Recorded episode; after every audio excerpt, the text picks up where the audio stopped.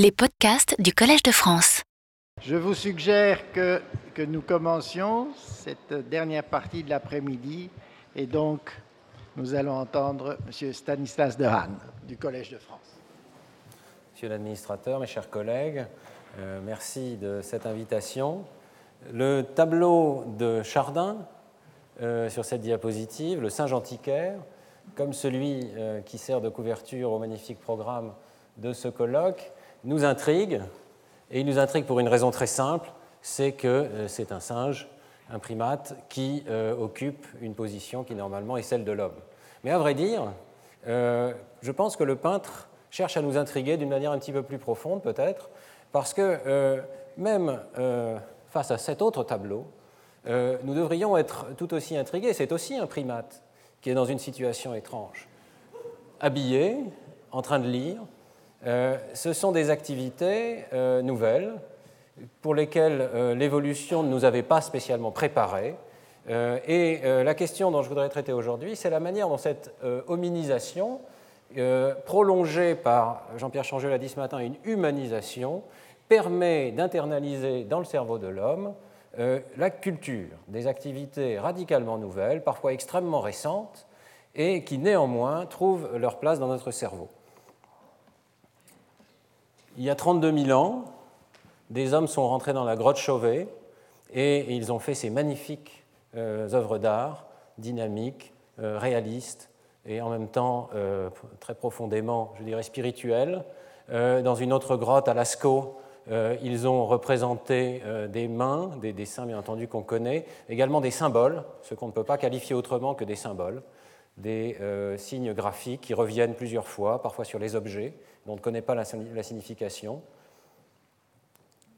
Quelques milliers d'années plus tard, c'est l'invention de l'écriture, il y a seulement environ 5000 ans, sous différentes formes, dans différentes cultures, avec parfois des dessins simplifiés, très vite des euh, systèmes symboliques euh, dont, où on ne reconnaît plus une image particulière, parfois des visages également. Et puis, euh, bien sûr, en parallèle, c'est l'invention des mathématiques qui nous permettent, dans une très large mesure, de tenir la science que nous tenons aujourd'hui, c'est une activité qui, elle aussi, est extrêmement ancienne. On peut retrouver au Paléolithique supérieur des artefacts comme celui-ci, des euh, plaques osseuses dans lesquelles des marques gravées suggèrent qu'une euh, personne a tenu un compte, même si on ne sait pas très bien ce qui était compté. Et puis ensuite, très vite, des systèmes de géométrie, les éléments d'Euclide et jusqu'aux mathématiques les plus élaborées que l'on connaisse, symbolisées ici par le mathématicien indien prodige Ramanujan. Alors la question qui se pose, c'est comment le cerveau humain euh, est capable, et lui seul, semble-t-il, de développer de tels systèmes culturels et de se les approprier. Et finalement, qu'est-ce que cela change dans notre cerveau?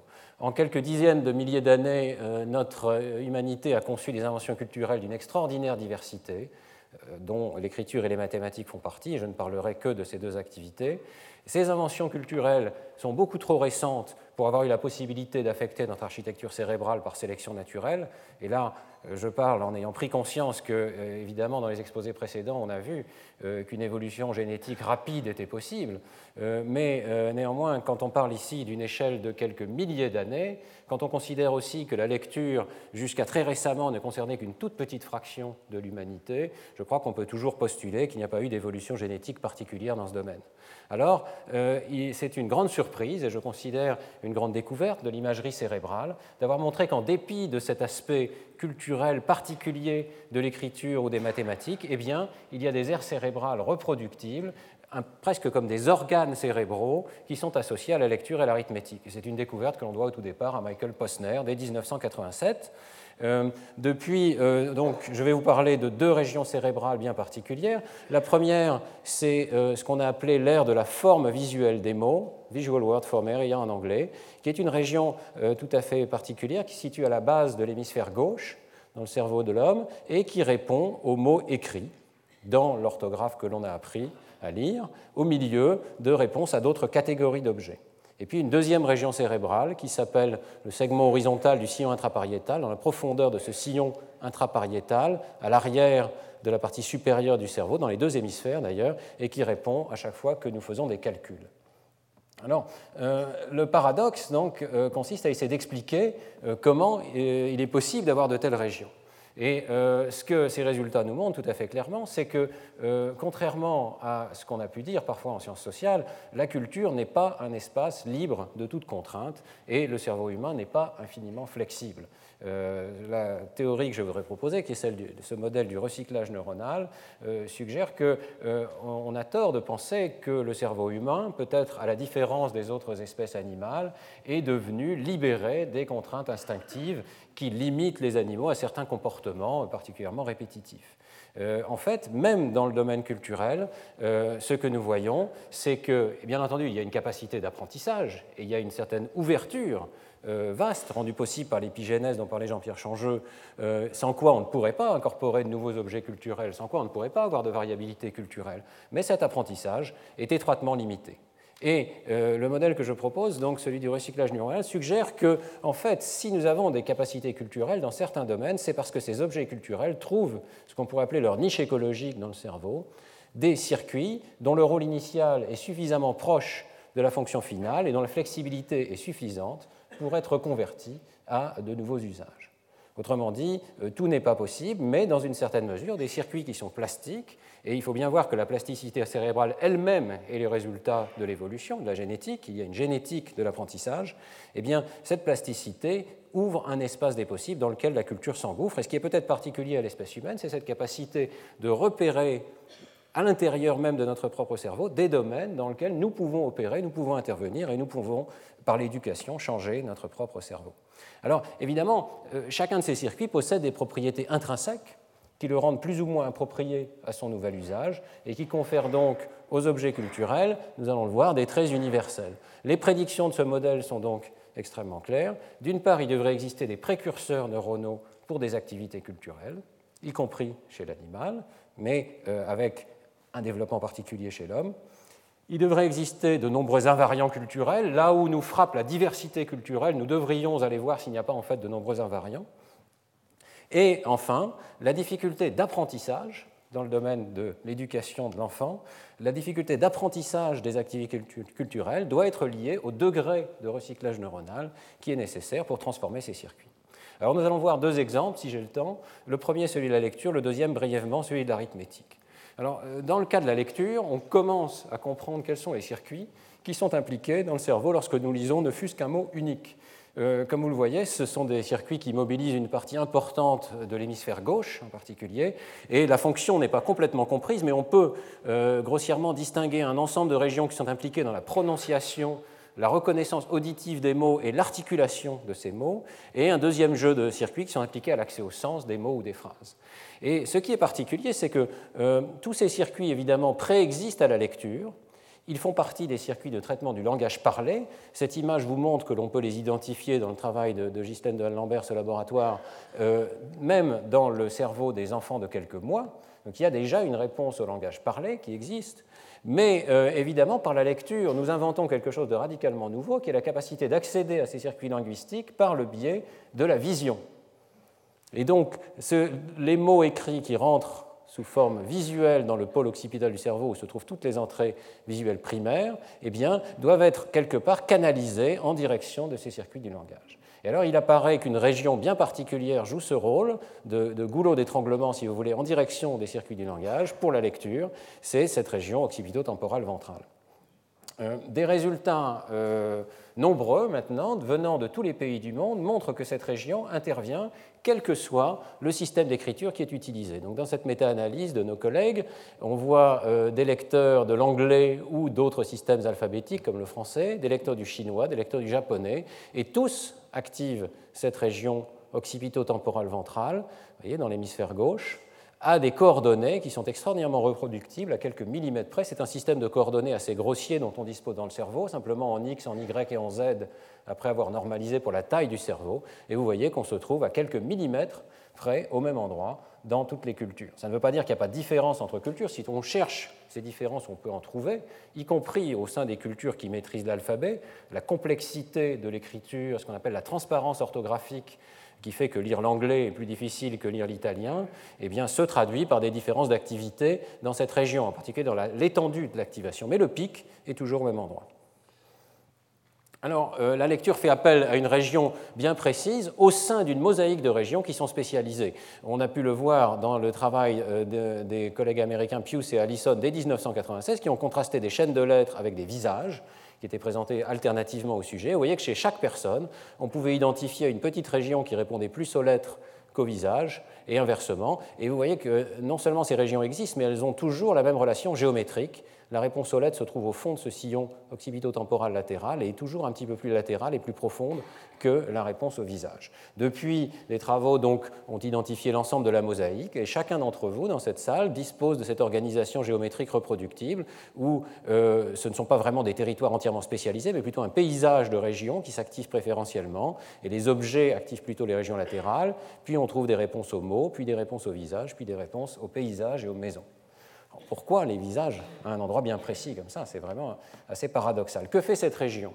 Eh bien, euh, cette région, on commence à comprendre qu'elle euh, comprend une sorte de code orthographique appris euh, des mots écrits.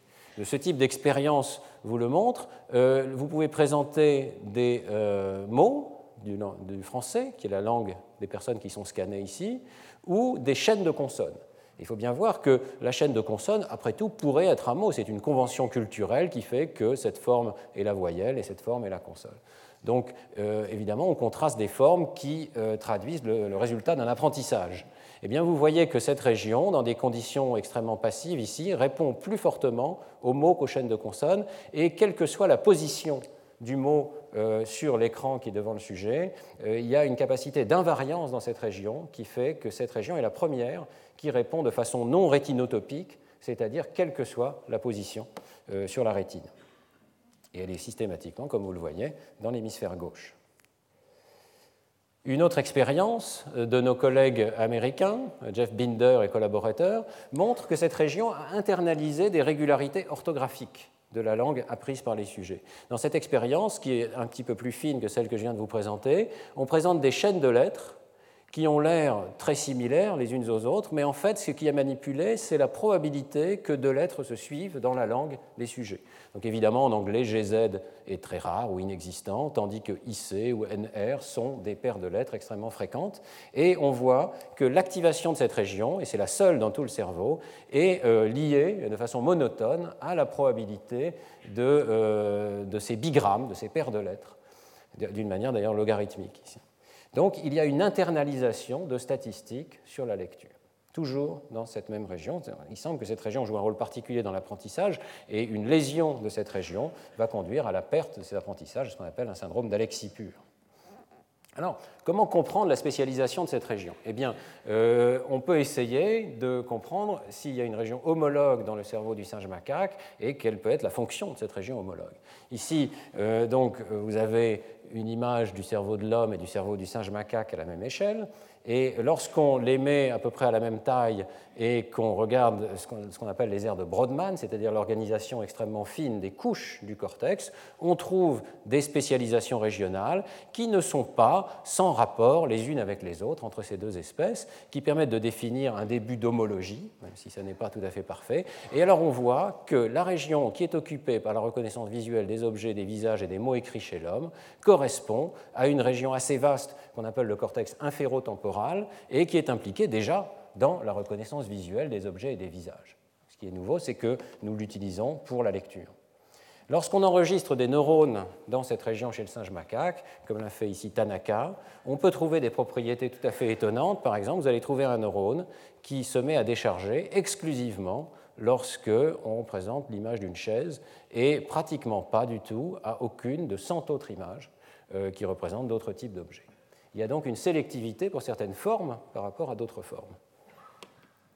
Et nous allons y revenir, mais euh, voici une image synthétique de la manière dont on pense que ce cortex implémente euh, la fonction de reconnaissance invariante des objets du monde extérieur. Ce cortex a évolué, et de façon très ancienne, puisqu'ici c'est déjà présent chez le singe macaque, une hiérarchie de euh, synapses successives partant de l'aire occipitale, donc de l'aire visuelle primaire, pour aller vers l'avant du lobe temporal. Et on pense, et on voit effectivement dans les enregistrements neuronaux, qu'il y a une pyramide hiérarchique qui permet de reconnaître des objets complexes tels qu'un visage, par exemple, sur la base de neurones plus simples qui répondent à des parties de l'image euh, et qui eux-mêmes reposent sur d'autres neurones qui, qui, reconnaissent des parties de parties et, in fine, tout en bas de l'échelle, de simples traits ou segments de l'image. En recombinant ces traits, on arrive à créer des neurones de plus en plus invariants et de plus en plus sensibles à des propriétés abstraites de l'image. Alors, euh, ce que euh, je propose, c'est qu'une euh, hiérarchie similaire est impliquée dans le domaine de la lecture. Nous lisons parce que nous avons mis en place une hiérarchie de neurones qui est capable de reconnaître au plus bas niveau des jonctions des traits, puis des jonctions de traits, puis peut-être une synapse plus loin des formes de lettres, une synapse plus loin des formes de lettres invariantes pour la police dans lesquelles sont présentées, parce que si vous avez plusieurs neurones qui répondent chacun à la forme d'un E majuscule ou d'un E minuscule, en les mettant ensemble, vous allez pouvoir obtenir des champs récepteurs qui répondent à des caractères abstraits tels que la lettre E, quelle que soit la police. Et puis en les mettant ensemble, vous allez pouvoir reconnaître des bigrammes, c'est-à-dire des paires de lettres, et in fine, reconnaître des mots tout entiers. Ce euh, que cela signifierait, si ce modèle peut être validé, c'est que l'architecture très ancienne qui existe pour la reconnaissance visuelle en général, nous la réutilisons pour la reconnaissance des lettres. Et euh, nous avons testé euh, ce modèle de différentes manières. Voici une expérience qui consiste à présenter euh, au sujet une hiérarchie de stimuli qui sont conçus pour stimuler les différents niveaux successifs de ce modèle, donc au plus haut niveau des mots tout entiers, au plus bas niveau des choses qui ne sont même pas des lettres, des fausses polices qui pourraient être des lettres dans, dans un autre système d'écriture, puis des lettres rares, des lettres fréquentes, des bigrammes fréquents. Ici, vous voyez, la paire de lettres ne peut pas exister en français. Ici, elle est fréquente en français. Enfin, des quadrigrammes, c'est-à-dire ici, les ensembles de quatre lettres sont fréquents en français. Et finalement, des mots tout entiers. Et euh, ce qu'on a observé, c'est comme prédit, euh, dans l'hémisphère gauche, beaucoup plus que dans l'hémisphère droit, presque uniquement dans l'hémisphère gauche, une progression hiérarchique qui fait que le cortex occipital répond de la même manière à tous ces stimuli, il y a donc à ce niveau, il n'y a pas de distinction particulière pour la lecture, mais euh, plus on avance vers l'avant du cortex inférotemporal ici, plus on trouve une sélectivité de plus en plus grande pour les niveaux hauts de cette hiérarchie, c'est-à-dire une réponse de plus en plus sélective aux euh, pseudomots et aux vrais mots. Cette région, d'ailleurs, ne fait pas la différence entre ces deux catégories. Elle ne s'intéresse pas au lexique ni, ni au sens des mots, mais uniquement à leur forme orthographique. Alors, on peut aller plus loin et euh, se demander si euh, les formes qui sont utilisées pour l'écriture sont simplement arbitraires et en quelque sorte internalisées dans euh, le cerveau de l'homme par apprentissage, ou peut-être si ces formes n'ont pas une ancienneté elle aussi assez grande. Et une expérience assez intrigante le suggère. Euh, cette expérience, c'est celle que Tanaka a menée, euh, de nombreuses expériences en fait dans les 15 dernières années. Et, l'expérience consiste à montrer que les réponses de neurones du cortex inférotemporal chez le singe, macaque, eh bien, euh, même si ces réponses initialement sont à des objets complexes, comme j'ai montré tout à l'heure la chaise, où ici on voit l'expérimentateur vu de dos, ou bien un chat, on trouve des neurones qui répondent à ces formes complexes, eh bien Tanaka montre qu'on peut simplifier ces formes et continuer à trouver des propriétés qui font décharger au moins autant, sinon plus, le même neurone. Donc par exemple, partant de l'image du cube ici, euh, vous trouvez un neurone qui répond à ce cube, eh bien ce neurone répond en fait à la jonction de deux barres qui forment un T ici, qui est effectivement ce que vous trouvez au niveau de la jonction des arêtes du cube. Si vous présentez une main, le neurone décharge. Si vous présentez juste trois rectangles qui forment un petit peu comme des doigts, le neurone décharge également. Alors, euh, Tanaka suggère et démontre dans cette expérience qu'il y a une organisation régulière de ces propriétés visuelles sur la surface du cortex du singe et qu'il existe déjà chez le singe des neurones qui répondent à des formes assez abstraites qui finalement répondent euh, de manière un petit peu similaire à celle de nos lettres. Vous voyez, on retrouve des T, des Y, des epsilon peut-être déjà chez un animal. Euh, évidemment aux côtés d'autres formes qui sont peut-être plus écologiquement euh, pertinentes, comme euh, la reconnaissance des visages, par exemple. Pourquoi trouverait-on ce type de neurones chez l'animal? Eh bien, euh, il y a une hypothèse extrêmement simple, c'est que ce sont des formes utiles, qu'on appelle non accidentelles, qui se retrouvent fréquemment au contour des objets.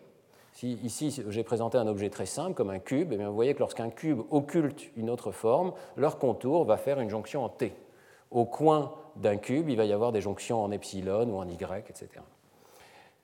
Des résultats euh, de psychophysique visuelle chez l'homme montrent que ces intersections sont effectivement utilisées pour la reconnaissance des objets. Et c'est les travaux déjà anciens de Irving Biederman en Californie qui montrent que si vous présentez des objets dessinés au trait ici et dans lesquels vous avez enlevé toutes ces intersections, eh bien, la reconnaissance des objets est extrêmement difficile. Je ne sais pas si vous parvenez à reconnaître ces différents objets qui sont ici. Si vous enlevez la même quantité de contours, mais que vous laissez les intersections, eh bien, euh, la reconnaissance des objets devient beaucoup plus facile. Et voici les objets de départ. Donc, euh, il y aurait chez le singe macaque des neurones qui répondent à ces propriétés élémentaires parce que ces propriétés élémentaires sont utiles à la reconnaissance des objets du monde naturel. Et euh, dans un travail tout récent au laboratoire, Marcin Sved avec Laurent Cohen euh, vient de montrer qu'effectivement, ces propriétés sont utiles à la reconnaissance des mots et sont utilisées pour la reconnaissance des mots écrits. Donc si vous faites la même, manipulation que Biederman sur des mots, vous conservez soit les intersections soit euh, les contours intermédiaires. Vous voyez que la lecture de ce mot, même si elle est sans doute difficile, est beaucoup plus facile que la lecture de ce mot. Dans les deux cas, il s'agit du mot dynamite ici. Et euh, donc des études de psychophysique montrent que le système de la lecture fait également appel à ce type de jonction de traits. Et euh, plus important, que le morceau de cortex qui répond à la lecture est un morceau de cortex qui répond beaucoup à la présence de ces intersections. Donc c'est une première hypothèse sur la localisation reproductible de l'aire de la forme visuelle des mots. Cette région est sélectionnée au cours de l'apprentissage de la lecture parce que c'est une région qui est particulièrement efficace pour reconnaître les intersections de traits. Et elle est efficace pour reconnaître des intersections de traits parce qu'elle a évolué dans ce but au cours des millions d'années d'évolution, parce que c'était utile pour la reconnaissance des objets du monde naturel. Il y a sans doute d'autres propriétés qui expliquent la spécificité très précise de cette région pour les mots et la reproductibilité de cette région, et en particulier le fait qu'elle se trouve dans l'hémisphère gauche, avec des faisceaux de connexion qui la rendent extrêmement proche des régions du langage dans le lobe temporal euh, moyen et supérieur, probablement explique, in fine, par croisement de contraintes, si vous voulez, pourquoi cette région, dans la lecture, se retrouve toujours au même endroit. On peut aller encore plus loin et un collègue euh, californien, Mark Changizi, a euh, fait une analyse assez intéressante qui suggère que ces intersections de traits fournissent un invariant de l'écriture dans tous les systèmes d'écriture du monde entier. Il a euh, essentiellement analysé de très nombreux systèmes d'écriture, plusieurs centaines, et chez chacun d'eux, il a compté, d'un point de vue topologique, combien de fois revenait une intersection en L, une intersection en T, une intersection en X, etc. Et alors il a trouvé une loi statistique universelle qui est valable pour les écritures non logographiques et euh, pour les écritures telles que le chinois, euh, et également pour des symboles écrits. Vous voyez qu'il euh, y a des régularités statistiques dans l'utilisation de ces intersections. Par exemple, dans toutes les écritures du monde, le L est plus fréquent que le T, qui est plus fréquent que le X. Si l'on va vers des intersections avec trois traits, le Y a une certaine fréquence qui est moins élevée que le C ici, ou que le F est moins fréquent. Vous voyez ce profil qui est extrêmement euh, reproductible. D'où vient ce profil? Eh bien, euh, ce qui est très important, c'est de comprendre qu'il n'est pas là par hasard. Si vous vous contentez d'analyser des gribouillages sur une feuille de papier ou de jeter des allumettes euh, sur le sol, vous ne trouvez pas cette régularité. C'est assez facile à comprendre d'ailleurs. Vous, allez trouver beaucoup de X, mais vous n'allez pas trouver beaucoup de T, parce que pour faire un T, il faut que précisément la, fin d'un trait s'arrête là ou au milieu d'un autre, si vous voulez. Alors, cette régularité n'est donc pas évidente, elle n'est pas une régularité statistique triviale, mais de façon très intéressante, elle existe dans les images réelles. Si vous analysez des images réelles, vous en extrayez les contours et vous employez, comme le fait nos collègues américains, de nombreux étudiants à compter les intersections de tous ces traits dans les images, eh bien, vous trouvez une régularité statistique qui est la même que celle qui existe dans les systèmes d'écriture. Vous voyez qu'il y a une très forte corrélation entre le rang dans les deux euh, comptages.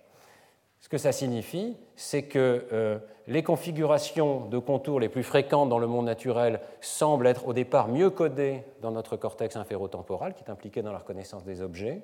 Et dans un deuxième temps, il semblerait que nous ayons coopté ces formes pour nos systèmes d'écriture, d'une façon évidemment très largement non consciente, mais au fur et à mesure d'une évolution de l'écriture, nous avons sélectionné des formes qui étaient particulièrement efficaces parce qu'elles étaient particulièrement bien, bien, représentées dans le système visuel euh, que nous partageons avec les autres primates. Ce serait donc une forme d'évolution culturelle contrainte par les régularités qui sont apprenables euh, ou même peut-être déjà représentées dans le cerveau. Tout ce que je vous ai raconté jusqu'à présent montre que le cerveau de primate dont nous avons hérité n'est pas si mal adapté à la lecture finalement. Nous avons une région qui reconnaît des formes appropriées et qui est capable d'avoir les connexions vers les aires du langage appropriées, de sorte que nous avons réussi à réexploiter cette région pour lire. on peut se poser la question de savoir s'il n'y a pas quelque chose qui serait un petit peu comme le pouce du panda, et qui, d'une certaine manière, validerait euh, l'hypothèse que je vous présente aujourd'hui en montrant qu'il y a des propriétés qui ne sont pas adaptées, mais qui sont là parce que, euh, par la suite de notre histoire évolutive, euh, nous sommes faits comme ça, comme les autres primates. Alors, nous avons cherché au laboratoire quelle pourrait être cette propriété, et nous sommes tombés sur une propriété assez simple qui est la symétrie droite-gauche et la capacité de reconnaître les objets de façon invariante par symétrie. Vous regardez ces images, elles se projettent sur votre rétine de façon radicalement différente, mais immédiatement vous reconnaissez qu'il s'agit de la même personne ou du même objet. Euh, pourquoi avons-nous cette capacité de reconnaître les objets de façon invariante gauche-droite? Peut-être parce que le monde naturel n'honore pas cette distinction, en tout cas très rarement. Si vous regardez une photographie du monde naturel et qu'elle a été mise à l'envers, gauche-droite, vous n'allez pas voir nécessairement euh, qu'il y a eu une inversion. Dès que la photographie comprend un élément artificiel, que ce soit une voiture, le volant va être du mauvais côté, des systèmes d'écriture, vous allez voir euh, qu'il y a eu cette inversion. Mais dans le monde naturel, il est probablement très utile et avantageux de généraliser par symétrie. Et alors, euh, on peut montrer que le système visuel des primates a internalisé euh, ce type de régularité. une très belle expérience de Nikos Logothetis en particulier montre que les neurones du cortex inférotemporal qui, réagissent à des formes particulières lorsqu'on entraîne l'animal avec une forme bien particulière, eh ces neurones spontanément généralisent à l'image en miroir de cette forme. Autrement dit, les images en miroir ont tendance à être représentées par les mêmes neurones d'une façon invariante. Et dans cette expérience, ce qui est tout à fait remarquable, c'est qu'on contrôle très finement l'environnement de l'animal. Donc il a, il a, vu au cours de l'entraînement cette forme, il n'a jamais vu celle-ci jusqu'au moment du test. Donc c'est vraiment une preuve particulière de généralisation en miroir. D'autres données suggèrent que cette généralisation en miroir existerait euh, chez le bébé euh, humain dès la première année de vie. Donc c'est quelque chose de très spontané et c'est un mécanisme qui est tout à fait incompris pour l'instant. On ne sait pas de quelle manière les connexions du système visuel parviennent à réaliser cette invariance. Mais il est clair que lorsque nous apprenons à lire, au moins dans notre système alphabétique, ça n'est pas une propriété utile, c'est même une propriété euh, contre-naturelle qu'il faut essayer de désapprendre pour arriver à faire de ces objets euh, des mots extrêmement différents. Notamment parce que nous avons eu le malheur dans nos cultures de choisir des formes telles que D et B, qui sont images miroirs l'une de l'autre, et qui pourtant sont des lettres complètement différentes. Et non seulement sont des lettres complètement différentes, mais souvent correspondent à des phonèmes qui sont minimalement différents, donc ça rend les choses particulièrement difficiles pour l'enfant. Alors effectivement, euh, chez l'enfant, comme vous le savez, l'écriture et la lecture en miroir sont fréquentes chez le lecteur débutant. Euh, ici, c'est le dessin du fils d'une amie qui s'appelle Léon, qui a signé son dessin et il a écrit de droite à gauche. vous avez un autre exemple ici qui est encore plus amusant, c'est la réinvention de ce qu'on appelle le boustrophédon, c'est-à-dire écrire de gauche à droite et de droite à gauche successivement. Donc vous avez Théodore ti voglio bene. Et le boustrophédon était effectivement utilisé en grec ancien, c'était la manière normale d'écrire en successivement, comme le bœuf euh, trace euh, son sillon dans un champ. Alors, euh, des données en nombre limité suggèrent que tous les enfants passent par ce stade du miroir, si on peut l'appeler ainsi. C'est-à-dire que si vous proposez un test qui vise à essayer d'éliciter de l'écriture en miroir, vous trouvez que pratiquement 90% des enfants de 5-6 ans sont capables d'écrire en miroir et ne voient pas forcément qu'il y a une anomalie dans ce qu'ils écrivent. Euh, ici, le test consiste à écrire son prénom à côté d'un point. Et lorsque le point est à droite de la page, euh, l'enfant le plus jeune écrit spontanément de droite à gauche, avec une personne, un enfant juste d'un an plus âgé euh, a des difficultés, commence assez loin du point et essaye de, compacter toutes ces lettres pour que ça tienne dans la page mais euh, l'enfant plus jeune, spontanément, se met à écrire en miroir. C'est assez remarquable parce que c'est une propriété évidemment qui n'est jamais enseignée à l'enfant. Au contraire, euh, les parents sont souvent stupéfaits de voir qu'il y a cette compétence particulière chez leur enfant et parfois se demandent s'il n'y a pas une trace de dyslexie ou quelque chose comme ça.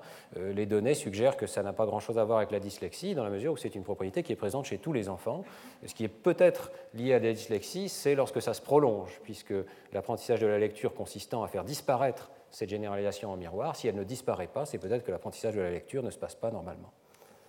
Alors, nous avons testé euh, les bases cérébrales de cette généralisation en miroir les détails expérimentaux sont un petit peu compliqués, mais vous allez comprendre le principe. On présente des images ou des mots, et chaque image est précédée d'une autre image qui peut être la même exactement, une autre, ou la même mais en miroir.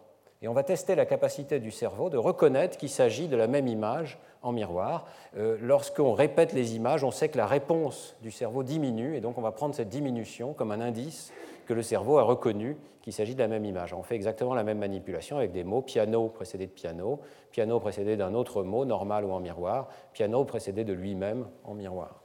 Et ce qu'on a observé dans cette expérience toute récente, c'est que la région même qui s'intéresse aux mots, qui répond plus aux mots qu'aux images dans l'hémisphère gauche, qui présente une capacité de reconnaître qu'il s'agit du même mot, ici piano suivi de piano, lorsqu'ils sont dans la même orientation, et la région qui a la plus grande capacité de reconnaître les images en miroir. Mais elle ne le fait plus pour les mots. Donc, cette région de la forme visuelle des mots a une réponse tout à fait particulière. Vous voyez qu'elle diminue son activité lorsqu'on répète le même mot dans la même orientation, piano suivi de piano. Elle ne change absolument rien lorsqu'on présente le même mot piano en miroir, suivi du mot piano dans la bonne orientation, alors qu'elle reconnaît la présence de la même image, que ce soit dans le même sens ou en miroir, de façon complètement invariante lorsqu'il s'agit d'images d'objets euh, du monde naturel. Donc il y a une invariance en miroir qui existe pour les objets, qui n'existe plus pour les mots.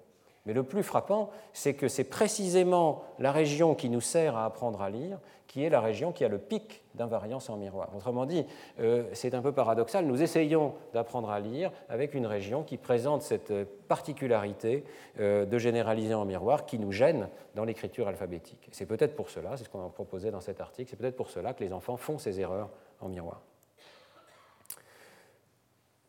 Toutes ces données euh, sont euh, satisfaisantes et je pense qu'elles vont dans le sens de montrer qu'il y a réellement une forme de recyclage neuronal. Néanmoins, vous avez vu que les arguments sont un petit peu indirects, puisque tous ces arguments viennent de l'examen de cerveau de personnes qui ont appris à lire, qui sont adultes et qui se prêtent à ces expériences d'imagerie cérébrale. Et euh, cela nous frappe maintenant comme une évidence, mais il faut se rendre compte que pratiquement tout ce qu'on connaît sur le cerveau humain, euh, sur la base de l'imagerie ou d'autres méthodes, vient de personnes qui ont été éduquées dans des cultures raffinées, souvent des étudiants d'université, etc. Euh, nous nous sommes demandé, et d'autres euh, collègues dans le monde se demandent également, qu'est-ce qui se passerait si on faisait l'imagerie de personnes qui ne sont pas allées à l'école, qui n'ont pas appris à lire? Est-ce qu'on pourrait montrer plus directement qu'il y a des différences fortes d'organisation de leur cerveau? Alors, euh, ces expériences sont en cours. Je vous présente quelques diapositives qui sont encore préliminaires, puisque le travail n'est pas totalement terminé, mais euh, elles sont extrêmement intéressantes. Nous avons, euh, dans un premier temps, réalisé l'imagerie de plusieurs groupes de sujets, soit illettrés au Portugal, au Brésil, soit ce qu'on appelle des ex-illettrés, c'est-à-dire des personnes qui, à l'âge adulte, ont eu des cours d'alphabétisation et commencent à savoir lire, parfois avec une certaine variabilité dans les performances. Et enfin, un groupe de personnes qui euh, euh, sait, lire depuis euh, l'enfance, comme chacun de nous ici. Alors, la première réponse, la première différence massive que nous voyons dans le cerveau, c'est, confirme tout ce que je vous ai dit auparavant, c'est la région de la forme visuelle des mots sur la base de l'hémisphère gauche ici, qui montre un changement massif d'activation suivant qu'on a ou qu'on n'a pas appris à lire. Ici, vous avez les cinq groupes de sujets. Vous voyez que les deux groupes de sujets qui ont appris à lire précocement se distinguent nettement lorsqu'on présente des séries de mots qui forment des, petites phrases, avec les personnes illettrées, évidemment, n'ont pas cette réponse. Et les personnes ex-illettrées, de façon intéressante, se différencient suivant leur performance ce qui fait qu'on trouve une très forte corrélation entre l'activation de cette région et les performances de lecture. Vous pouvez prédire 25% de la variance des scores de lecture simplement en mesurant l'activation de cette région en réponse à des mots écrits. Et que cette région ne répond pas aux phrases parlées, elle répond un petit peu aux damiers, qui, checkerboards ici, qui servent de stimulus visuel contrôle, très simple. Mais elle ne montre pas de différenciation pour ces stimuli visuels, alors qu'elle montre une très forte différenciation pour les mots écrits. Donc ça, c'est une première différence liée à la lecture, l'augmentation d'activité de cette région, comme je l'ai dit depuis le départ. Maintenant, il y a beaucoup d'autres euh, augmentations de l'activité qui traduisent le fait qu'une fois qu'on a appris à lire, tout l'ensemble du réseau du langage parlé devient activable par l'écrit. Et euh, cette région en particulier est très fortement activée par le langage parlé, c'est la catégorie S ici pour spoken sentences, activée chez tous les groupes de sujets par le langage parlé. Vous voyez qu'elle regagne ce niveau d'activation par le langage écrit, uniquement, bien entendu, chez les personnes qui ont appris à lire. Autrement dit, nous avons transformé notre cerveau de, manière à faire en sorte qu'une entrée orale ou une entrée écrite devienne strictement équivalente pour ces régions du cerveau, ce qui n'est pas le cas évidemment pour les illettrés. Et là, dans cette, dans cette, région au moins, on voit que les adultes qui ont appris tardivement ne gagnent pas ce niveau élevé d'activation, ce qui suggère qu'il y a effectivement un intérêt particulier à apprendre à lire à un très jeune âge pour atteindre un niveau maximal de recyclage de ces régions. Euh, vous pouvez voir que en fait, cet effet s'étend à beaucoup d'autres régions qui toutes regagnent un niveau d'activité important euh, lorsque on apprend à lire. Euh, essentiellement, les mots écrits rejoignent le niveau des mots parlés. Et on peut aller jusqu'à une variance expliquée de presque 50% des scores de lecture sur la base d'une seule de ces régions. donc il y a vraiment une très forte corrélation. Alors, ça n'est pas la seule réorganisation qui est en jeu. Euh, je vais passer un petit peu vite, mais on peut regarder l'activation à l'ensemble des catégories visuelles des visages, des maisons, des outils, etc. On retrouve dans cette région inférotemporale une réponse plus forte aux mots, ou plutôt aux chaînes de caractères qui ressemblent à des mots chez les personnes qui ont appris à lire. Et de façon intéressante, on a l'impression qu'il y a une diminution des réponses aux autres catégories. Donc les illettrés qui sont ici en rose ont les activations les plus grandes pour les visages et pour les maisons, également pour les damiers, euh, par rapport aux autres groupes de sujets. Donc il y a probablement un effet de compétition dans cette région, et à mesure qu'on apprend à lire, on euh, diminue les réponses aux autres catégories d'objets. Euh, maintenant, euh, de manière un petit peu symétrique, vous avez des augmentations des réponses au visage dans une région qui se situe dans l'hémisphère droit ici. Et là encore, avec une corrélation avec le score de lecture. Alors qu'est-ce que ça veut dire? Eh bien, ça veut dire probablement que l'organisation du cerveau, même pour des catégories qui n'ont rien à voir avec la lecture, qui sont pour les visages ici, est déplacé par l'apprentissage de la lecture et on renforce la latérisation à droite, probablement parce qu'on chasse en partie ces réponses de l'hémisphère gauche. En tout cas, c'est une hypothèse euh, que nous sommes en train d'étudier, qui est corroborée, là encore, par les travaux de Ghislaine de Lambert et ses collaborateurs chez l'enfant. On peut également faire l'imagerie de l'apprenti lecteur et comparer des enfants qui ont appris à lire avec des enfants qui n'ont pas appris à lire, qu'il s'agisse d'ailleurs d'enfants normolecteurs ou d'enfants qui ont des difficultés de lecture, ou dyslexiques, ou en difficulté. Et là encore, évidemment, on voit la réponse aux mots écrits qui apparaît chez les enfants qui ont appris à lire et qui n'est pas là chez les enfants qui sont en difficulté, à âge égal. Mais euh, de manière intéressante, même les réponses au visage, vous voyez, ont tendance à être plus fortes dans l'hémisphère gauche chez les enfants qui n'ont pas bien appris à lire et plus fortes dans l'hémisphère droit chez les enfants qui ont appris à lire, ce qui suggère qu'il y a un déplacement, et on le voit sur ces images d'asymétrie. Les visages sont plus latéralisés à droite et les mots sont plus latéralisés à gauche en fonction des scores de lecture des enfants. Donc il y a probablement un petit effet de compétition et euh, évidemment, euh, qui dit recyclage dit qu'une partie de la fonction ancienne a, peut-être disparu ou a été réduite par le fait d'apprendre une nouvelle fonction. Mais je ne voudrais pas vous laisser avec l'idée simplement qu'il y a une compétition dans euh, le système. Il y a tout simplement un gain de fonction qui est considérable. Alors on a vu le gain de fonction pour l'activation des aires du langage, bien entendu. Il y a aussi un gain de fonction visuel général. On apprend à discriminer, à faire des discriminations extrêmement fines lorsqu'on apprend à lire. Et ici, nous voyons que dans le cortex occipital, euh, vraiment au pôle occipital, très en arrière, probablement dans l'air visuel primaire ou peut-être secondaire ici, il nous reste à analyser les localisations exactes, eh bien vous voyez que l'ensemble des réponses à toutes les catégories que nous avons utilisées ici est augmenté en proportion des scores de lecture, avec une très forte augmentation chez les personnes qui ont appris à lire. Donc probablement, il y a une représentation beaucoup plus fine des traits contrastés, noir et blanc ici, qui sont utilisés dans tous nos stimuli. Et euh, ça correspond bien à l'idée que nous gagnons largement en résolution lorsque nous apprenons à lire. Et puis, il y a des changements qui étaient inattendus pour nous, même si euh, maintenant ils font du sens. lorsque nous regardons simplement les réponses au langage parlé, et ici nous sommes dans une région, vous voyez, qui ne répond qu'aux phrases parlées et pas aux phrases présentées sous forme écrite et pas aux damiers, donc c'est vraiment une région auditive, eh bien, l'activation de cette région au langage parlé est augmentée chez les personnes qui ont appris à lire. Et ça correspond à tout un jeu de données, notamment obtenu par José Moraes, qui euh, montre que les personnes lettrées, comparées aux personnes illettrées, ont une capacité de discrimination des phonèmes et de manipulation consciente des phonèmes qui peut être euh, nettement augmentée. Donc il est probable que cette région, qui se situe un petit peu en arrière de l'aire auditive primaire, et qui, est surtout dans l'hémisphère gauche ici, euh, correspond à ce raffinement rendu possible par la lecture de la représentation du langage parlé.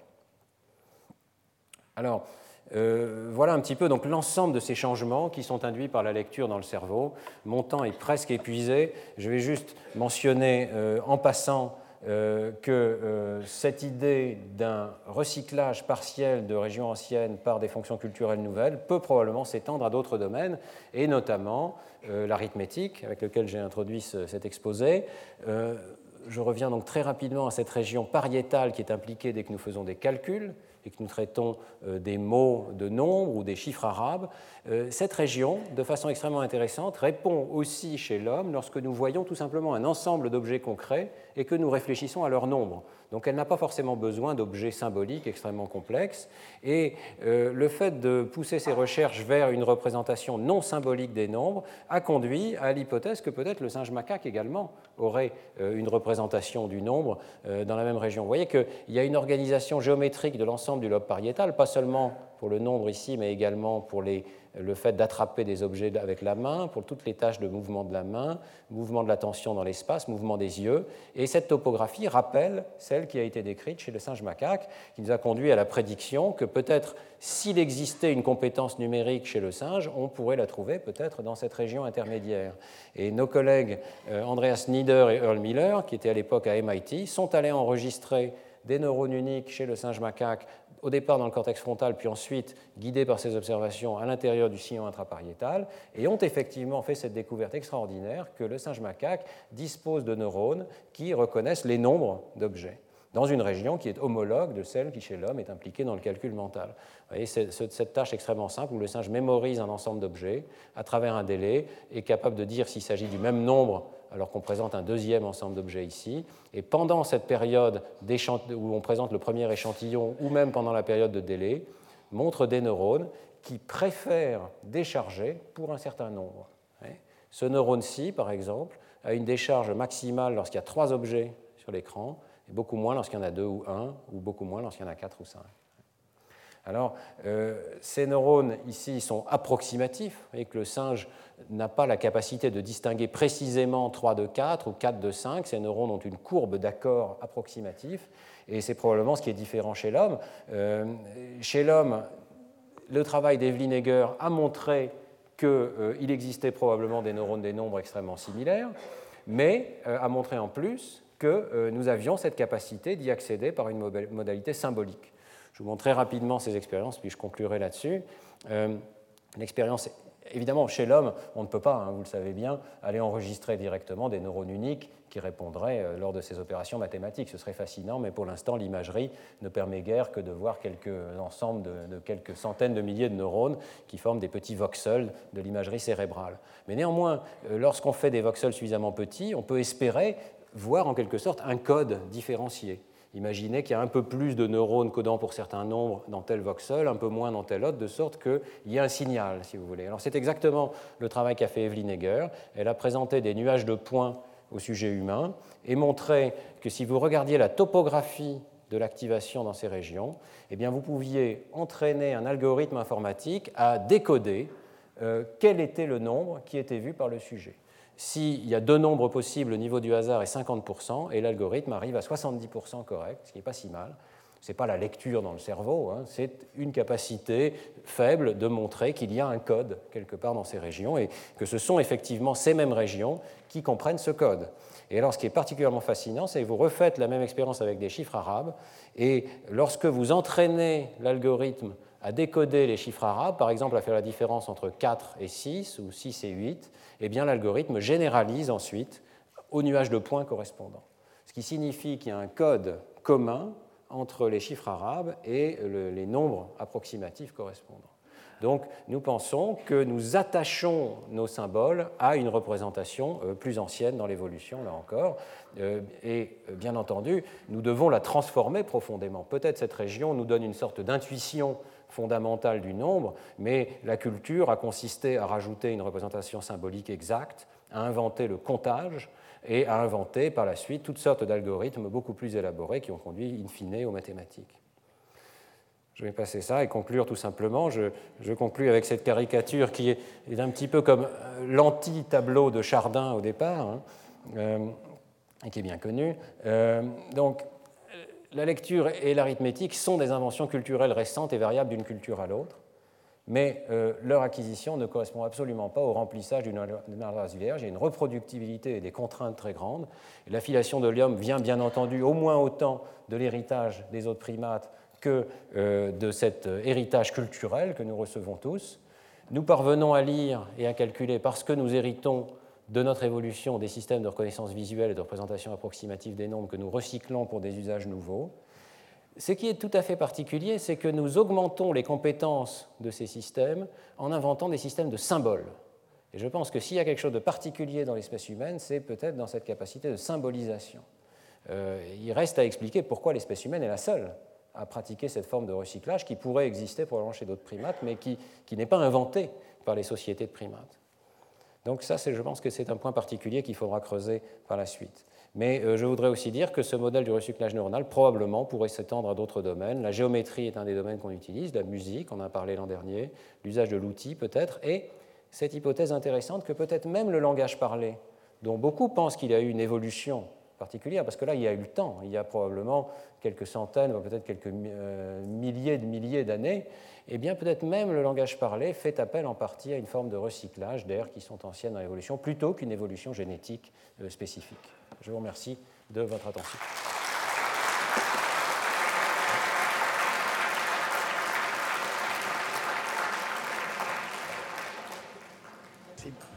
Merci beaucoup pour cet exposé fascinant. On a le temps pour une question. Grosse responsabilité. Une question. Oui, monsieur.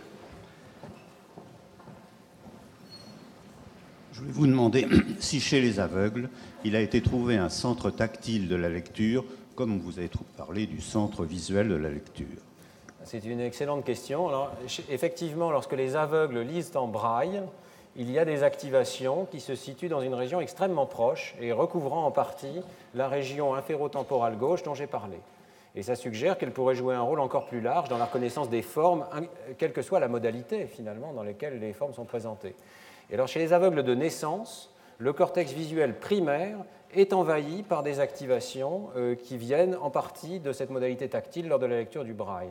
Donc même le cortex visuel primaire, qui évidemment dans ce cas-là peut être déafférenté par une cécité d'origine périphérique, eh n'est pas inactif, mais semble, euh, là c'est peut-être une forme massive de recyclage, semble être réutilisé pour des activités euh, donc de lecture tactile et des données d'un collègue israélien suggèrent que le cortex visuel primaire, de façon paradoxale, interviendrait à ce moment-là au niveau le plus haut de la hiérarchie, hein, au niveau de la mémoire verbale.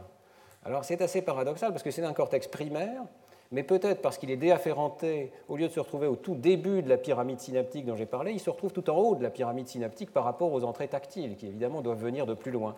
Et le résultat serait, l'imagerie suggère, que cette région se met à répondre à un très haut niveau cognitif, alors qu'il s'agit d'un cortex primaire chez les personnes qui sont euh, normalement voyantes. Donc c'est une euh, situation extrêmement intéressante qui, mérite aussi d'être explorée, la, cécité et la lecture. Merci encore, Monsieur Dehan.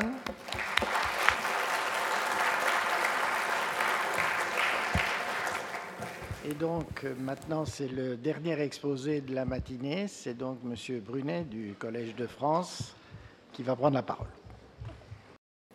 Monsieur l'administrateur, chers collègues, mesdames, messieurs, c'est parfait, j'ai une belle introduction. Je vais donc prendre, où mon collègue vient de terminer, je vais essayer de vous parler de la filiation de l'homme. Nous sommes des mammifères. Au sein des mammifères, on s'est mis dans les primates, forcément, les premiers, hein, c'est nous qui l'avons fait. Et pas n'importe où, on s'est mis chez les cathariniens, c'est-à-dire chez les singes de l'Ancien Monde. Chez ces singes de l'Ancien Monde, on s'est mis pas dans n'importe quel groupe, celui des hominoïdes, ça fait plus sérieux, avec les gibbons. Autant, c'est bien connu, quand on est un peu moins jeune, on devient sérieux. Les gorilles,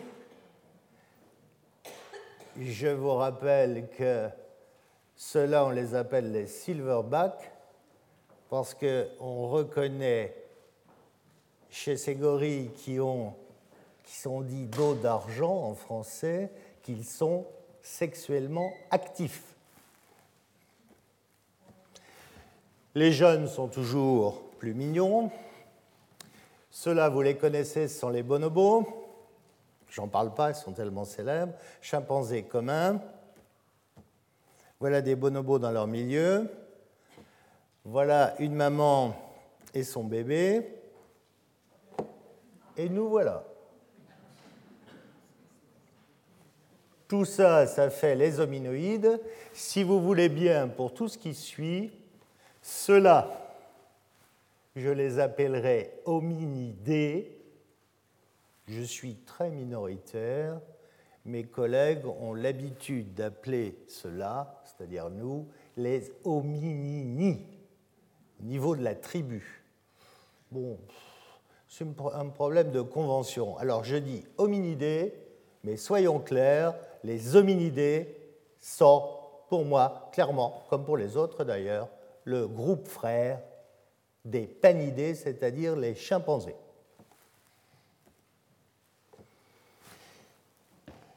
Darwin, Wallace, bien connus, ils ont fait la même prédiction, je ne parlerai donc que de celle de Darwin, 1871. En 1871, Darwin a écrit Dans la nature actuelle, ceux qui sont les plus proches de nous sont les chimpanzés. Et sûrement qu'un jour, on trouvera en Afrique des ancêtres à ces chimpanzés et à nous. C'est ce qu'on appelle couramment la prédiction de Darwin. 1871. Je rappellerai à titre indicatif que les premiers restes humains qui ont été trouvés ont été trouvés en Belgique en 1825. C'était des néandertaliens on a ouvert un tiroir, on les a remis dans le tiroir et on n'en a parlé à personne. Darwin a publié L'origine des espèces en 1859. On a commencé à croire à l'homme fossile avec les découvertes en Prusse rhénane des premiers néandertaliens officiels 1856, trois ans avant la publication de l'origine des espèces. Ça n'a pas été facile. Hein. Donc, euh, vous ne serez pas étonné qu'il y ait encore quelques difficultés. Cette prédiction de Darwin, elle a été vérifiée par les biologistes moléculaires, Vincent Sarich, Alan Winson, University of California, Berkeley, dès 1967, où ils ont montré que entre les chimpanzés et nous, la différence au niveau génétique était très faible. Bon, je ne reviendrai pas sur, ça a été évoqué, ce que sont les différences, moins de 2%. Mais enfin, regardez-les, regardez-moi, ça veut dire que 2%, c'est quand même important.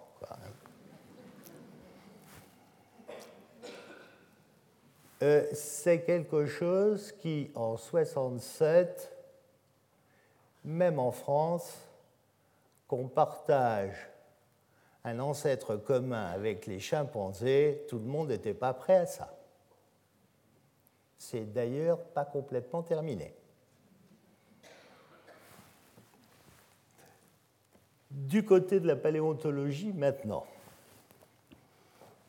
je passerai beaucoup de détails, mais revenons-en à la prédiction de Darwin. Le premier Australopithèque a été décrit en 1925. C'est l'enfant de Tang. Il avait 2,5 millions et demi d'années.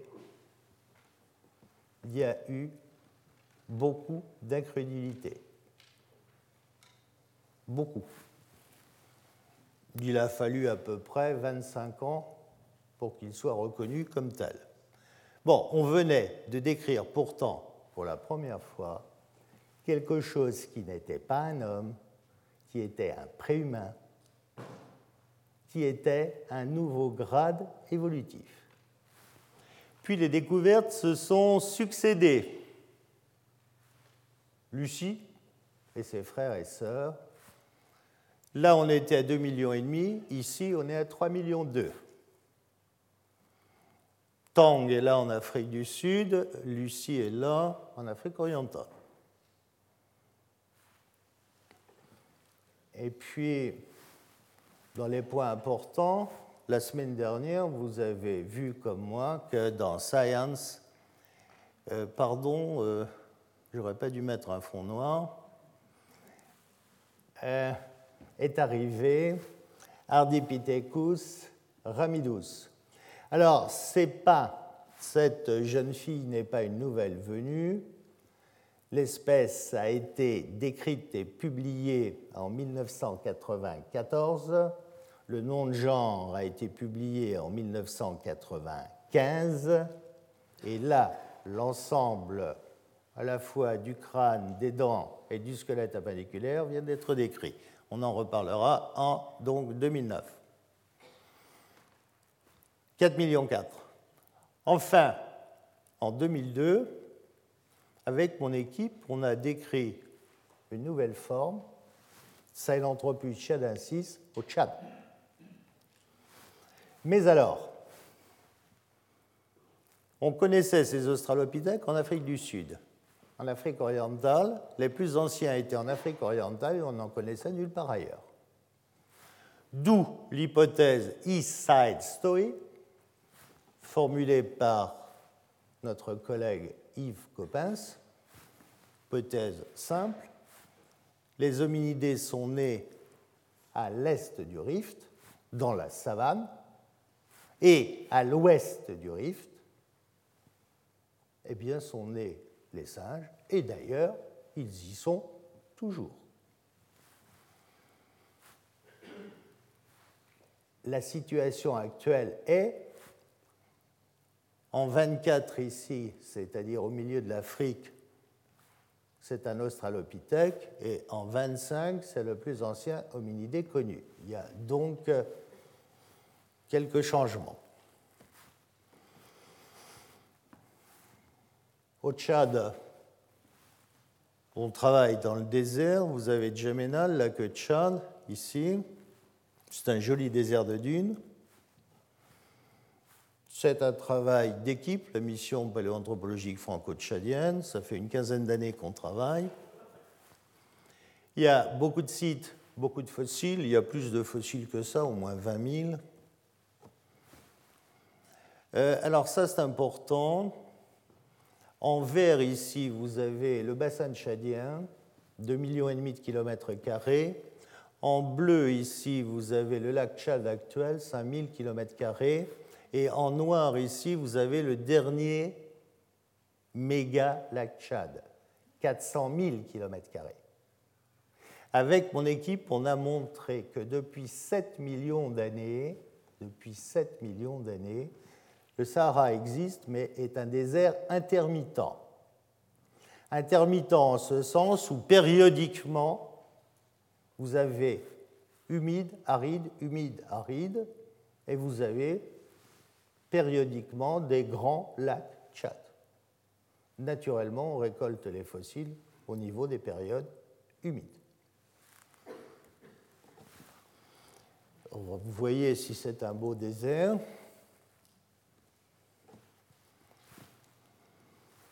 C'est très agréable pour nos géologues, c'est complètement plat. La tectonique est bien la seule chose qui soit calme au Tchad.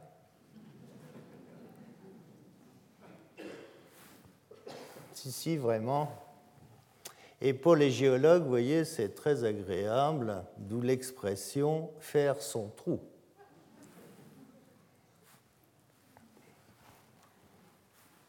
Il y a juste un autre problème, et il est de taille. Les dents que nous cherchons, parce que les dents, c'est ce qui se conserve le mieux, des dents humaines, c'est globalement centimétrique. Leur règle là est recouvert de galets qui ont la même taille et souvent la même couleur. Comment faire? Alors la réponse en désert a été une réponse de très haute technologie. On a acheté des balais, des tamis, on balaye, on tamise, et ça marche. Bon, il en reste encore beaucoup à balayer. Hein. Si, vous êtes intéressé, je peux prendre des noms. Hein. Il y a beaucoup de fossiles, y compris, vous voyez, des squelettes complets. Je vous montre un squelette complet, pourquoi? Parce que ça veut dire qu'au Tchad, un jour, on trouvera un squelette complet d'hominidés. Quand J'en sais forcément rien. Mais oui, c'est possible de trouver un squelette complet. On a déjà un squelette complet de cette bête qui est un oryctérope. On a euh, un hippopotame, on a un giraffidé. Un jour, on aura un hominidé.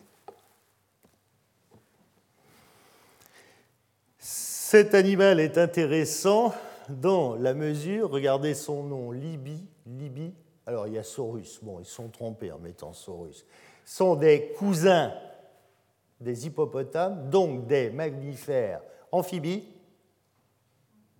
et on a la même espèce, imaginez, à 7 millions d'années, on a la même espèce dans le bassin du lac Tchad et à Sirte, dans la région de Sirte, au nord de la Libye.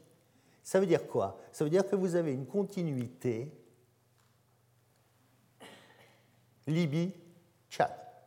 Ça veut dire que ces deux régions appartiennent à la même province biogéographique. Cela veut dire qu'un préhumain comme Toumaï, je ne sais pas s'il a été faire un tour en Libye, mais il pouvait y aller.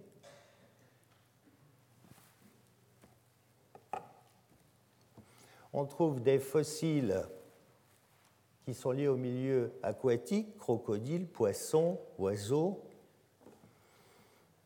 d'autres qui sont aussi liés au milieu aquatique mais qui sont potamophiles, les hippopotames, les anthracotères, d'autres qui sont liés à la forêt, des petits singes colobinés, des gros sangliers. Ça, c'est un cousin lointain des éléphants qui vit dans la forêt. Et enfin, des animaux, antilopes, lièvres ou chevaux, ce sont des chevaux à trois doigts, qui sont liés à la prairie herbeuse. Donc des paysages mosaïques. À l'heure actuelle, il me semble que le meilleur analogue qu'on puisse imaginer, c'est le delta de l'Okavango au Botswana. Vous avez là une transgression d'un fleuve, l'Okavango, sur un désert, le désert du Kalahari. Et je pense qu'à 7 millions d'années, c'est-à-dire dans un des tout premiers chapitres de notre histoire, on a vécu dans un paysage de ce type, dans un paysage mosaïque de ce type. Au Tchad, on a une séquence avec fossiles de 3 millions d'années à 7 millions d'années.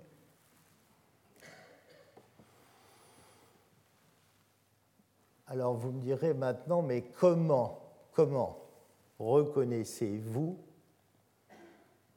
que vous avez affaire à un hominidé et pas à un panidé ou à un gorillidé Alors, il y a une dent qui est très caractéristique c'est la canine. Chez les singes, chez les grands singes, la canine est très dimorphique. Les mâles ont des canines très fortes, les femelles ont des canines plus faibles, mais dans les deux cas, la canine supérieure a à l'arrière une crête qui s'appelle une crête aiguisoire et qui vient s'aiguiser sur la première prémolaire inférieure qui porte, elle, une facette aiguisoire. Chez nous, les deux canines, mâles ou femelles, sont féminisées. Elles sont petites, elles sont incisiformes et elles rentrent en opposition, complètement différente. Si vous voulez, c'est montre-moi ta canine et je te dirai qui tu es. si vous voulez aller chercher des fossiles humains, si vous n'avez le droit qu'à un seul fossile, il faut demander une canine. C'est ce qui marche le mieux. Avec juste une canine, vous pouvez savoir si vous avez affaire à un singe ou à un hominidé. Voilà ce que je viens de dire, les facettes. Regardez. Hein? Ça, vous pouvez vérifier hein, en regardant. Euh, c'est pas comme ça. Ou alors, si, si c'est comme ça, euh, vous me le dites et on fera une photo.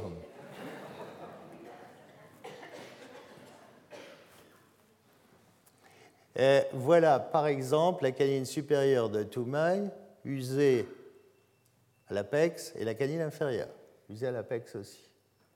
Complètement différent de ça.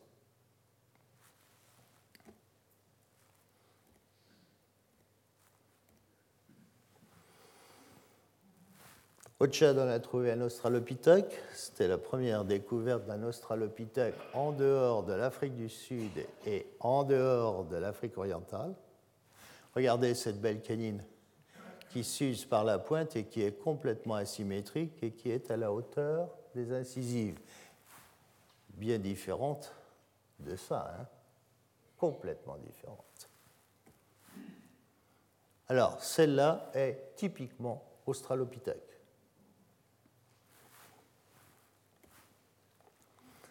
Euh, ça a été daté à partir d'un cosmonucléide qui est le beryllium 10, et la datation, vous voyez, est 3.58, plus ou moins.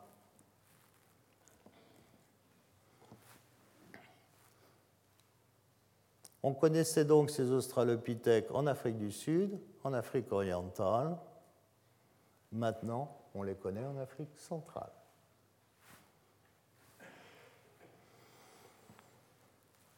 Où vivait-il?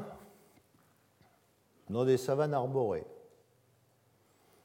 Ces australopithèques sont bipèdes, comme vous ou moi, mais, mais, ils ont des membres supérieurs qui sont plus longs que les nôtres et qui leur permettent de grimper. Ils ont par contre le pouce à la main est opposable, mais le gros orteil n'est plus opposable.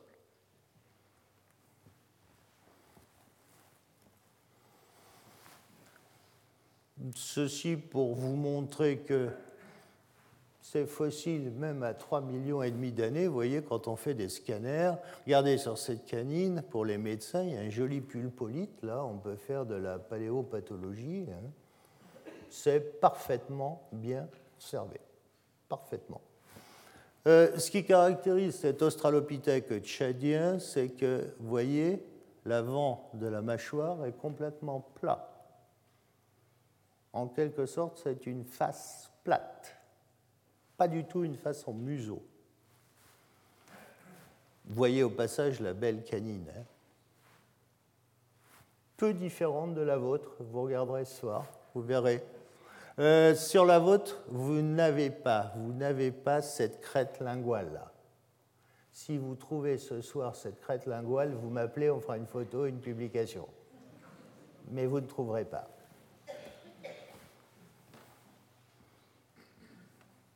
Voilà Lucie, que tout le monde connaît. Regardez, regardez comment Lucie, l'avant de la mâchoire, est très prognate, très très prognate. Regardez à nouveau Ah complètement différent. À ce point de vue, et à ce point de vue seulement, Abel est plus humain que Lucie. Très, très prognate. Voilà les célèbres traces de pas de la Étolie, la maman qui se promène avec son petit enfant qu'elle tient par la main. Et sur ces traces, eh bien, on voit parfaitement que le gros orteil n'est pas opposable.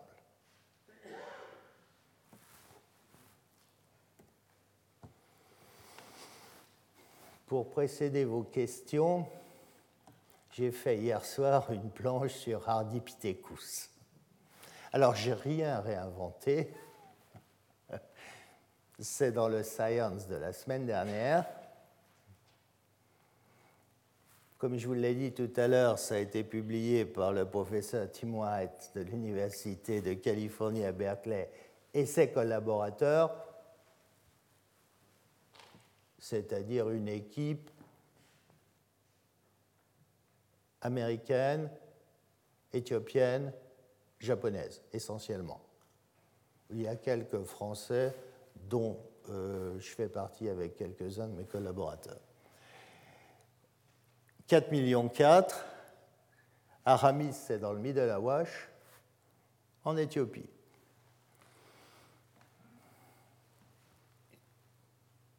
Le matériel est assez mal conservé. Il y a eu, voilà la reconstruction du crâne, mais vous voyez par exemple entre le massif facial et l'arrière-crâne, il n'y a pas de contact anatomique, sinon le seul contact anatomique, c'est là, au-dessus du bourrelet susorbitaire, ce qui est très faible au niveau de l'orientation à donner. Hein. Euh, les dents sont fort bien représentées, il y a 32 individus. C'est clair, avec simplement les dents, hmm, si on compare à ce qui est connu au Tchad avec Toumaï, ça rentre dans le même degré évolutif, on a le même grade évolutif, c'est-à-dire qu'on a quelque chose qui n'est pas, qui n'est pas du genre Homo, qui n'est pas de l'Australopithèque, qui n'est pas du grand singe, mais qui est autre chose, qui est clairement autre chose. Alors la nouveauté, c'est bien sûr ça. Dans leur description du squelette, ils décrivent un gros orteil opposable. Le voilà ici, le voilà là.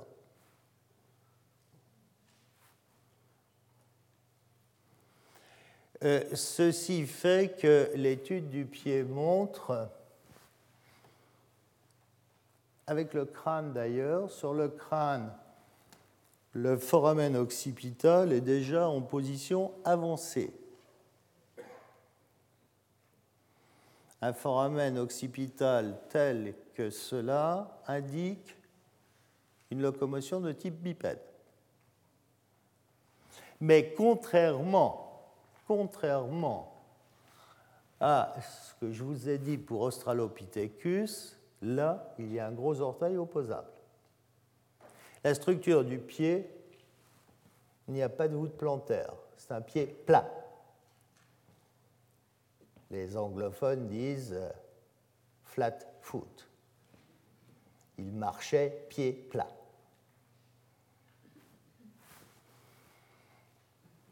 Le bassin a été très reconstruit, mais vous voyez, est aussi différent d'un bassin de type chimpanzé.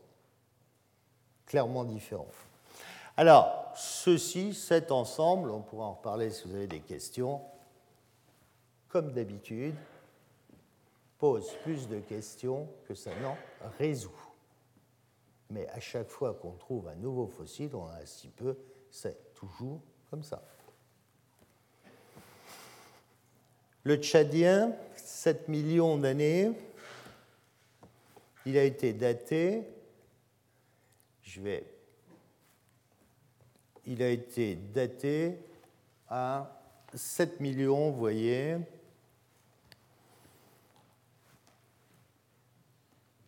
Alors, je sais bien, vous avez lu, comme moi, dans Science, que l'équipe qui a publié dans Science, quand elle parle du Tchadien, elle met 6 millions plus. Alors ça, ce sont les, les rapports que vous connaissez entre scientifiques. Ce sont souvent de grands enfants surtout en paléoanthropologie, et forcément chacun cherche à avoir le plus vieux. C'est comme à l'école primaire. C'est bon signe, on reste jeune. Alors, il se trouve que le plus vieux des ardipithèques est à 5 millions 8, donc en mettant 6 millions plus, la différence est plus faible. Mais je voudrais vous faire remarquer, c'est pour anticiper sur d'éventuelles questions que nous avons publié ça chez les Américains. Ça a été publié au PNAS. Bon.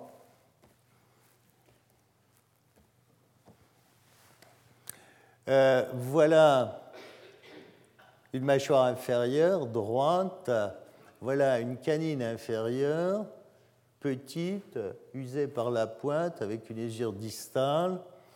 Ça, c'est un bloc diagramme reconstruit à partir de scanners et ça sont des images en 3D. Euh, ces dents sont euh, très euh, caractéristiques de la forme. Ce ne sont pas des dents d'Australopithèque, ce ne sont pas des dents du genre Homo, ce ne sont pas des dents de chimpanzé. Par exemple, en ce qui concerne l'épaisseur de l'émail, chez nous, les hommes, nous avons une couche d'émail très épaisse, chez les australopithèques aussi. Chez les grands singes, la couche d'émail est très fine. Eh bien là, la couche d'émail a une épaisseur intermédiaire entre celle des chimpanzés et celle des australopithèques. Voilà une autre mâchoire. La voilà ici. Euh, vous avez en bleu les images miroirs de ce qui existe. Je voudrais attirer votre attention sur la canine, là, sur ce scanner. Regardez, c'est une belle image d'évolution en mosaïque. La couronne est extrêmement dérivée, alors que cette dent a gardé sa racine d'origine. Ça, c'est apomorphe et ça, c'est vraiment très plésiomorphe. Mais cette dent, même petite, avec une racine comme ça, elle n'est pas là pour faire simplement de la figuration.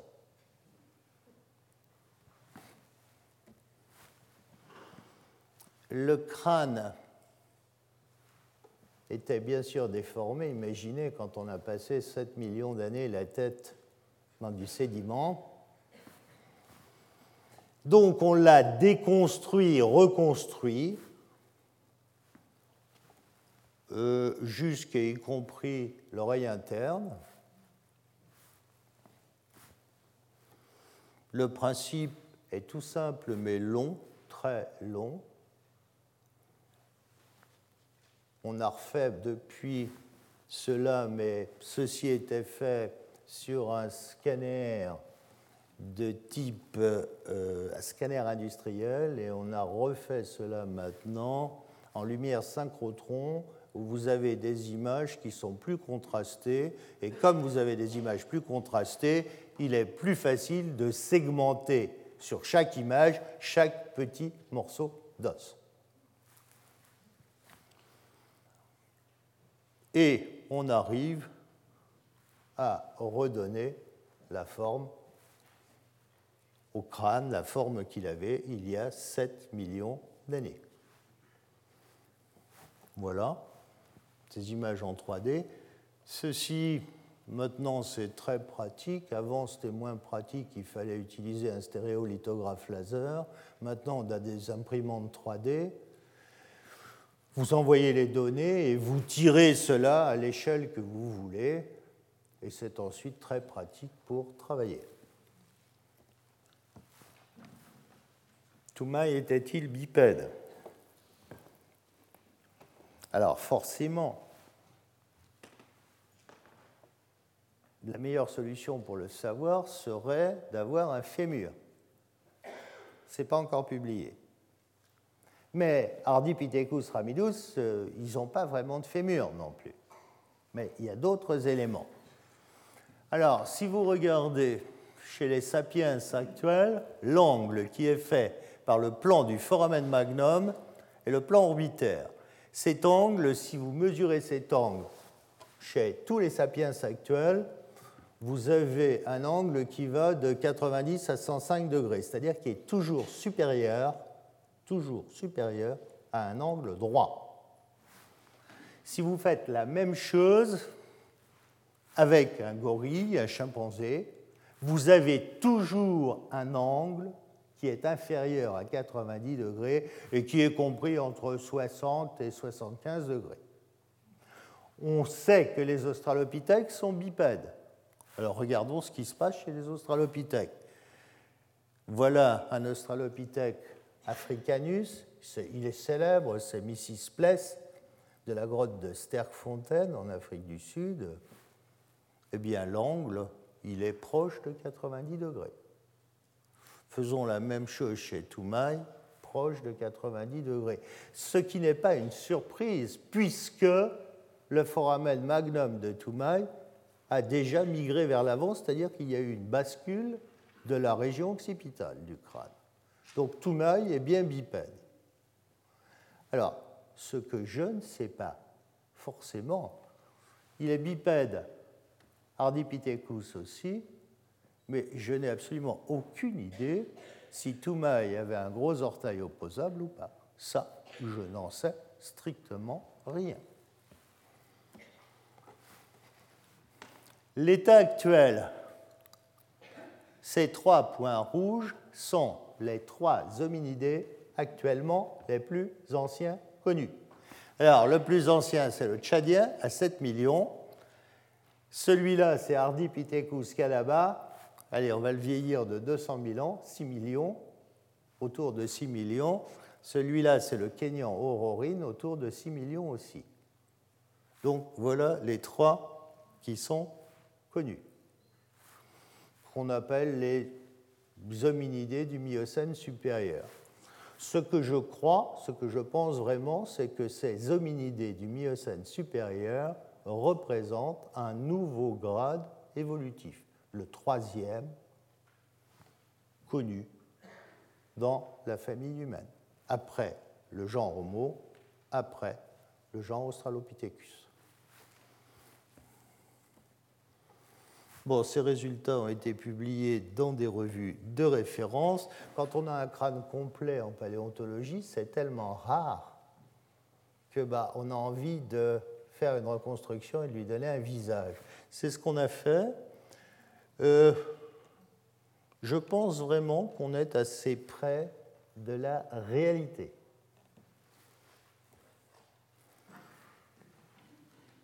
Par rapport à la suite de notre histoire. Je crois que ces hominidés du Miocène supérieur, c'est le stock ancestral d'où sont sortis les australopithèques. C'est-à-dire, globalement, si vous voulez, Lucie et ses frères.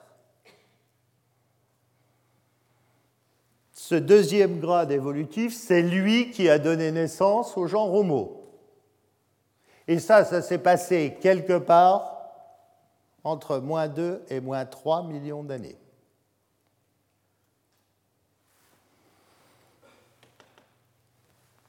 Ce genre Homo, il a, c'est lui qui a quitté l'Afrique le premier. Mais regardez, notre histoire a commencé il y a au moins 7 millions d'années, probablement 8 et nous sommes restés africains dans l'état actuel de nos connaissances, les premiers hominidés connus, les plus anciens connus hors d'Afrique, sont connus en Géorgie, au Caucase, et ils sont datés à 1,8 million. C'est-à-dire que nous sommes restés pendant 5 ou 6 millions d'années en Afrique.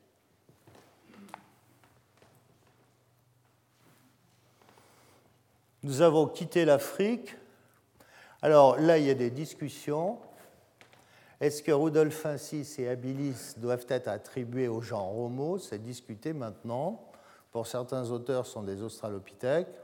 Bon, pas le temps de traiter ce débat ici. À partir de là, vous voyez que ce genre Homo avec les Erectus est parti en Asie. Vous avez entendu parler de l'homme de Flores. C'est sûrement un descendant de ces erectus. Ce n'est pas quelqu'un de pathologique. Toute la population ne peut pas être pathologique. L'homme de Flores, c'est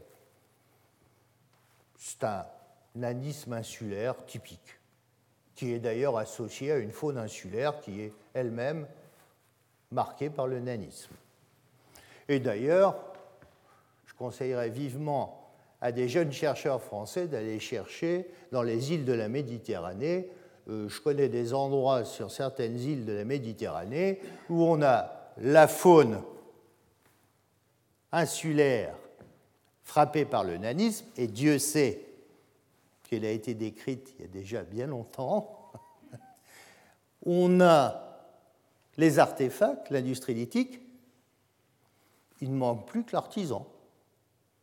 Alors l'artisan, il a deux possibilités, ou il est très grand, ou il est tout petit.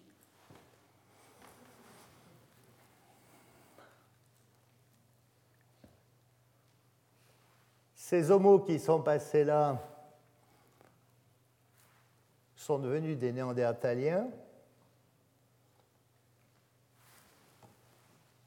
Les sapiens, à mon avis, résultent d'une autre migration africaine. Les premiers sapiens, à mon sens, sont apparus en Afrique, ça a été dit ce matin, aux alentours de 200 000 ans. Le plus ancien connu décrit, Erto, est daté à l'heure actuelle à 165 000 ans. Ces sapiens ont cohabité avec les Néandertaliens. Les derniers Néandertaliens ont disparu entre 26 et 28 000 ans. Je vous ai parlé de la Libye. C'est intéressant d'aller voir ce qui se passe forcément, puisque ça appartient à la même province qu'au sud. Vous voyez, ce sont des régions agréables, très belles. Euh, sont des petites dunes, hein. en moyenne, c'est plus de 200 mètres. Donc, euh, la meilleure voiture reste le dromadaire. Et contrairement à ce que vous voyez sur cette photo, vous voyez des gens sur les dromadaires, c'était uniquement pour la photo, parce que toutes seules et tous ceux qui ont fait du dromadaire dans cet amphithéâtre savent bien que la place la plus confortable, c'est de marcher à côté et de ne pas être dessus.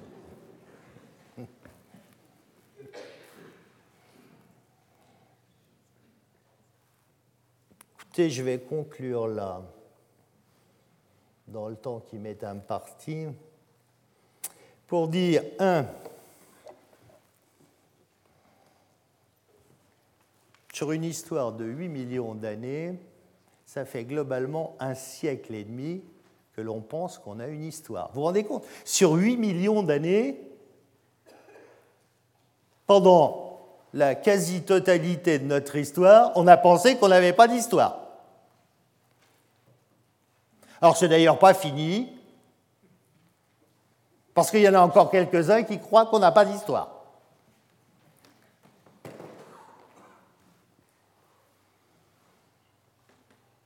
Le deuxième point, c'est que cette histoire, elle a été quand même essentiellement africaine. Jean Romeau est apparu sûrement vers 2,5 millions et demi d'années, au moment d'un accident climatique, plus sec, plus froid. Et c'est sûrement à ce moment-là que devenant plus mobile, et ayant besoin de plus de nourriture pour toutes les raisons qui nous ont été, qui nous ont été expliquées dans l'exposé précédent, parce qu'avoir un cerveau qui fonctionne bien, ça a un coût énergétique absolument énorme. Donc il faut trouver soit beaucoup de nourriture, soit de la nourriture de très bonne qualité, donc il faut devenir beaucoup plus mobile.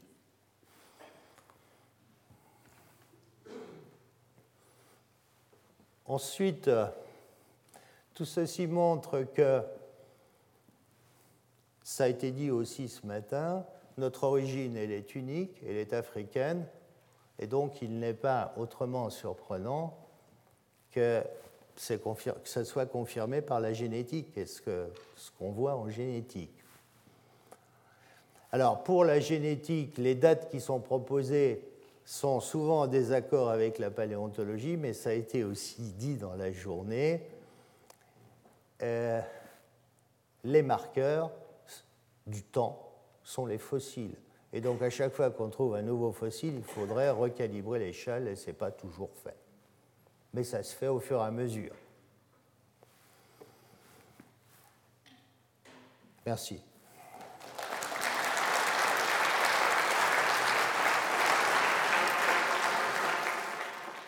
Retrouvez tous les podcasts du Collège de France sur www.collège-de-france.fr.